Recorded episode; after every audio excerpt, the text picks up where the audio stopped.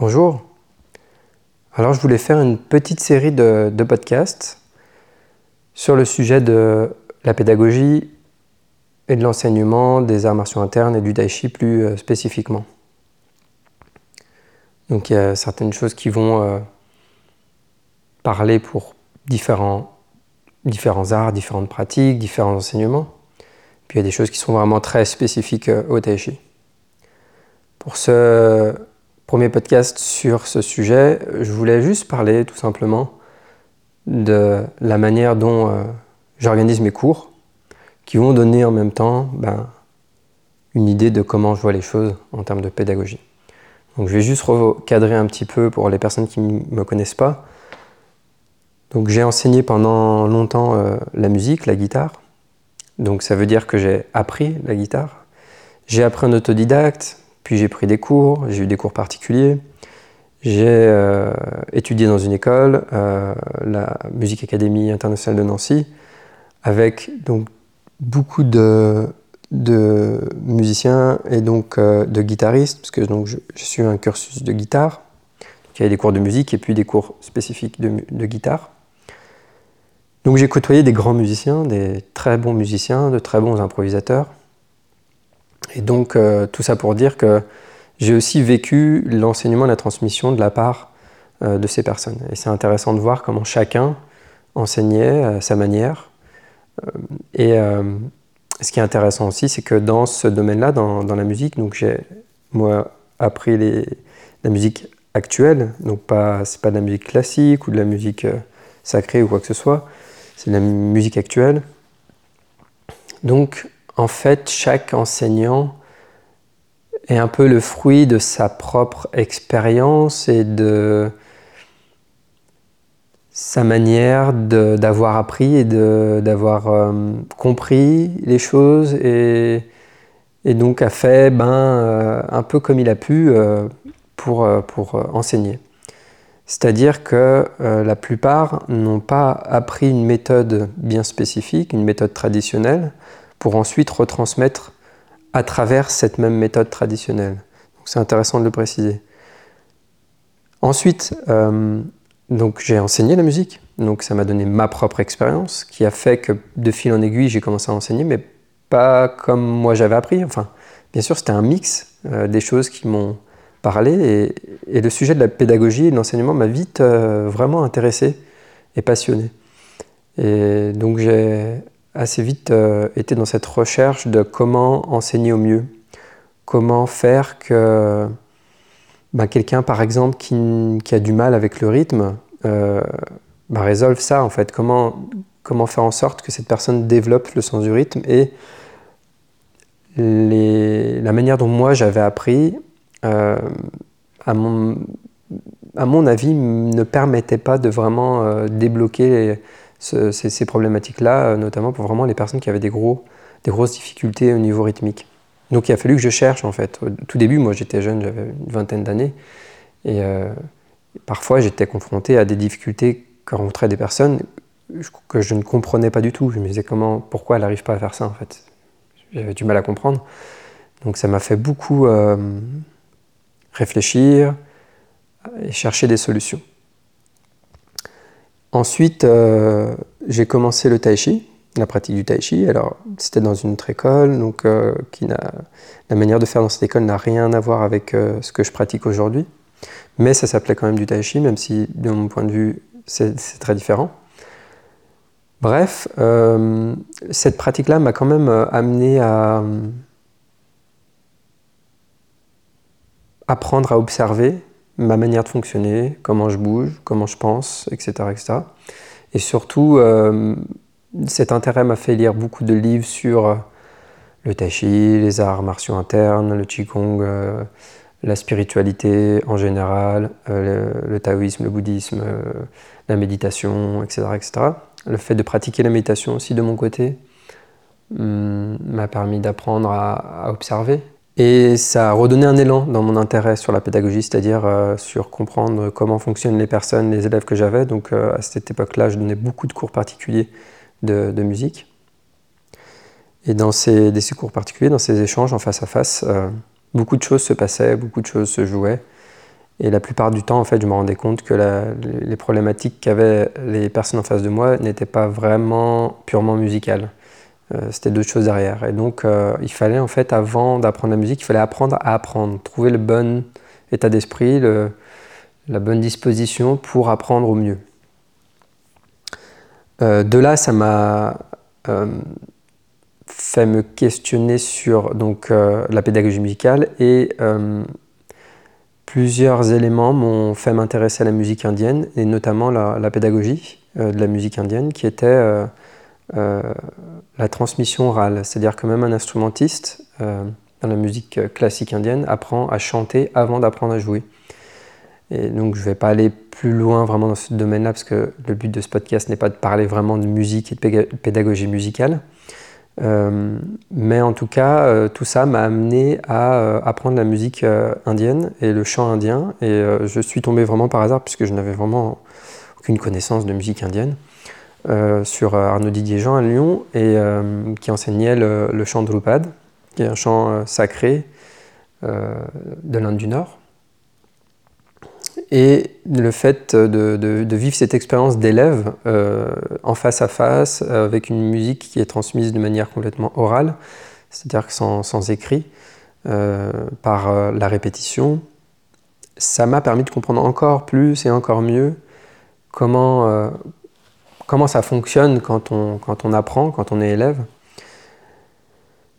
Et, euh, ça, tout ça, toutes ces expériences, mes, mes recherches, l'intérêt que j'avais pour la pédagogie, etc., m'a permis vraiment d'évaluer ce qu'est pour moi un bon enseignant, un, bon pédagogue, euh, et qu'est-ce que la meilleure manière d'apprendre, même si on est tous différents, et ça j'y reviendrai, mais il y a quand même des paramètres, à mon avis, dans un enseignement qui font que eh ça va être plus pertinent pour, euh, apprendre, pour euh, transmettre.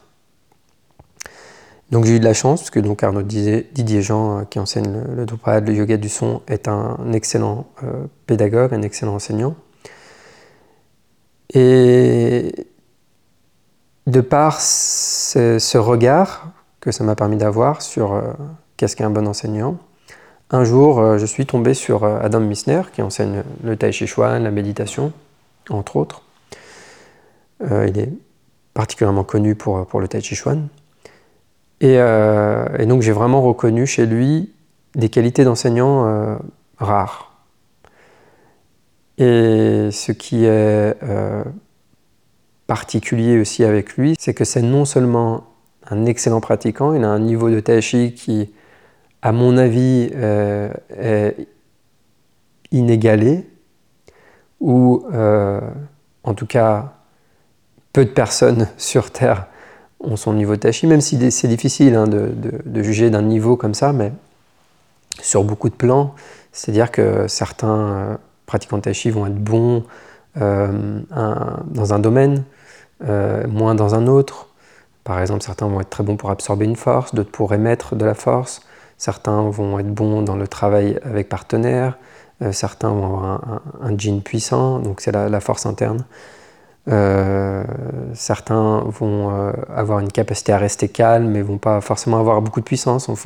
Chacun développe une facette et lui en fait réunit vraiment toutes les facettes à un équilibre que j'ai que j'ai en fait jamais vu. Je dis pas que ça n'existe pas, hein, mais moi j'ai jamais vu. Et non seulement donc c'est un pratiquant qui a un niveau euh, hors du commun, mais en plus de ça, c'est un enseignant exceptionnel à mon avis, puisqu'il enseigne avec une clarté que j'ai rarement vu aussi. Il a une clarté, dans une précision dans sa, transmission qui est, reconnue. Hein. Beaucoup, de gens lui reconnaissent ça. Et beaucoup de gens apprennent avec lui euh, par, ça, en fait, à cause de ça, enfin grâce à ça. Euh, donc il a une clarté dans son enseignement donc, euh, qui, est, vraiment incroyable. Et en plus de ça, il a une méthode, ça veut dire qu'il a un enseignement qui est structuré, une pédagogie structurée, etc. Et donc de réunir ces trois paramètres, c'est extrêmement rare. Euh, dans n'importe quel domaine hein, d'ailleurs. C'est assez rare, donc ça fait partie vraiment des plus grands enseignants qu'on puisse trouver. Donc c'est ces critères-là qui m'ont fait bah, suivre son enseignement. Voilà. Et c'est grâce à, toute mon expérience en termes d'apprentissage et d'enseignement, parce que les deux se nourrissent l'un l'autre, que euh, j'ai pu vraiment reconnaître chez lui toutes ses qualités et, puis qui m'a donné cette confiance dans le, fait de suivre, sa méthode. Et donc là où avant, quand j'enseignais le, le, style de tai chi que je pratiquais avant, donc je l'enseignais, mais je l'enseignais pas de la même manière que je l'avais appris, parce qu'il y a des choses qui ne m'allaient pas, des choses que je trouvais pas forcément euh, pertinentes au mieux.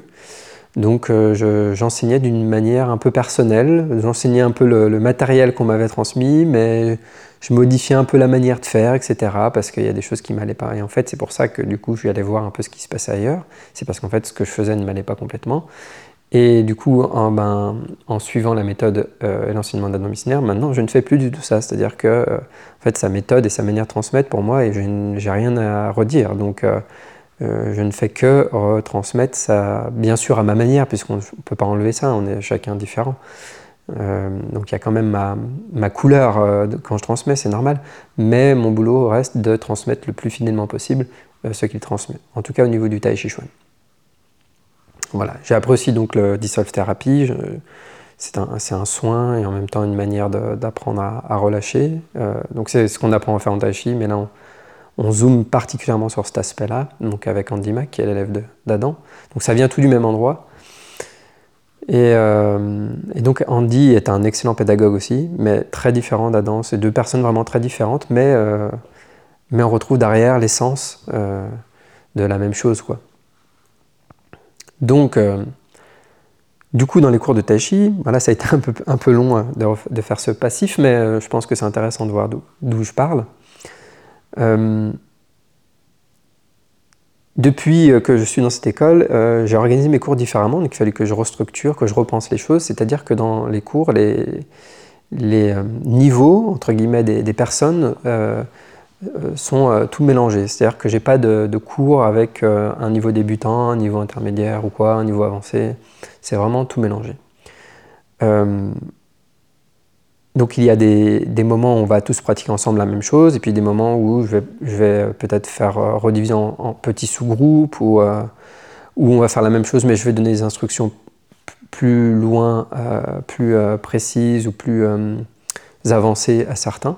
Et donc en fait ça, ça me permet vraiment de faire avancer chacun par rapport à là où il est.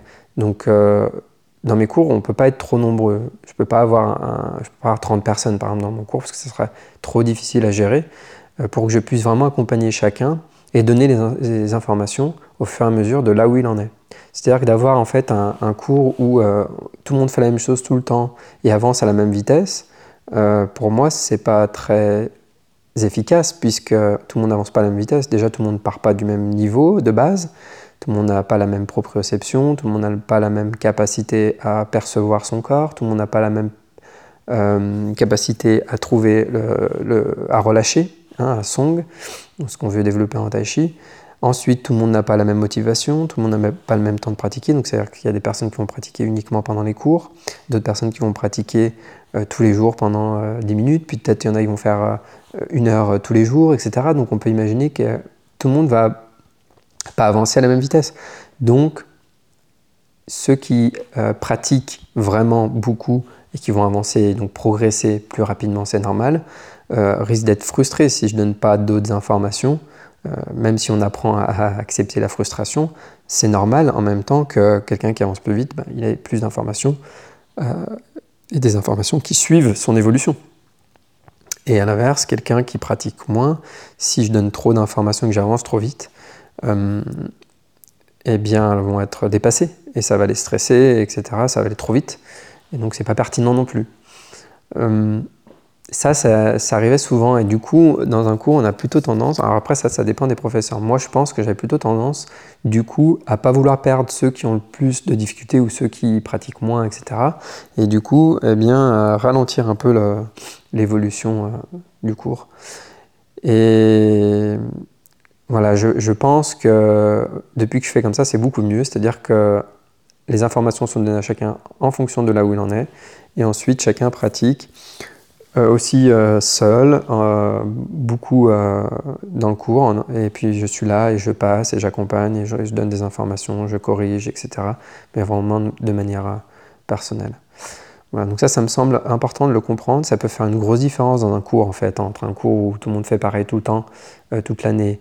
Et alors, soit en fait, il va y avoir une pédagogie claire avec, et bien structurée avec des thèmes où chaque année vous allez travailler un thème, mais du coup tout le monde avance à la même vitesse. Donc, hein, ce que je viens de dire, c'est pour moi un souci.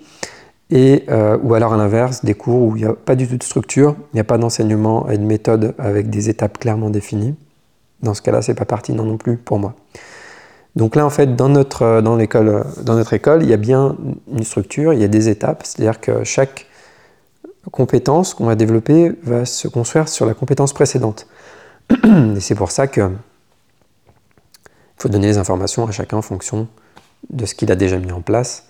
Euh, si on enseigne quelque chose trop tôt à quelqu'un, ça risque de, détruire les compétences qu'il vient de développer.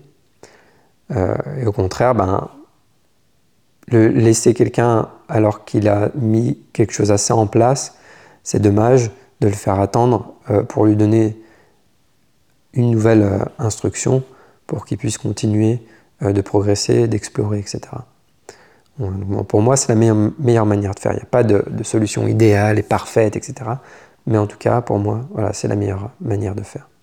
Donc après, c'est un cours qui convient à des personnes qui ont réellement envie de progresser, qui recherchent aussi cet accompagnement euh, c'est pas un cours qui va convenir à quelqu'un qui veut pratiquer sans être corrigé, qui veut pratiquer en étant caché au fond de la salle et qu'on le laisse surtout tranquille. Euh, ben non, ça, ça veut dire qu'il faut être prêt à voir ses erreurs, à accepter, à observer pour corriger, etc. Et être content d'avoir un professeur qui accompagne, qui est présent, qui, qui donne les informations en fonction de où on est, etc. etc.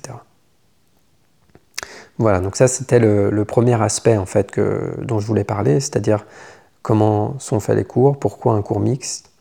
Et aussi, euh, c'est euh, je peux très bien faire un cours ou même un stage, ça m'arrive souvent de faire des stages avec des cours avec des élèves mixtes, des personnes qui pratiquent ce système depuis longtemps, mélangés à d'autres personnes qui ont fait du tai chi mais pas ce système, mélangés à d'autres personnes qui n'ont jamais fait de tai chi. Et en fait, ce qui est super, c'est qu'on développe des compétences qui sont euh, sans fin. Ça veut dire que si je veux explorer, par exemple, le fait de relâcher euh, je sais pas, mes épaules par exemple, euh, eh bien, c'est jamais fini. Jamais fini d'apprendre à relâcher mes épaules.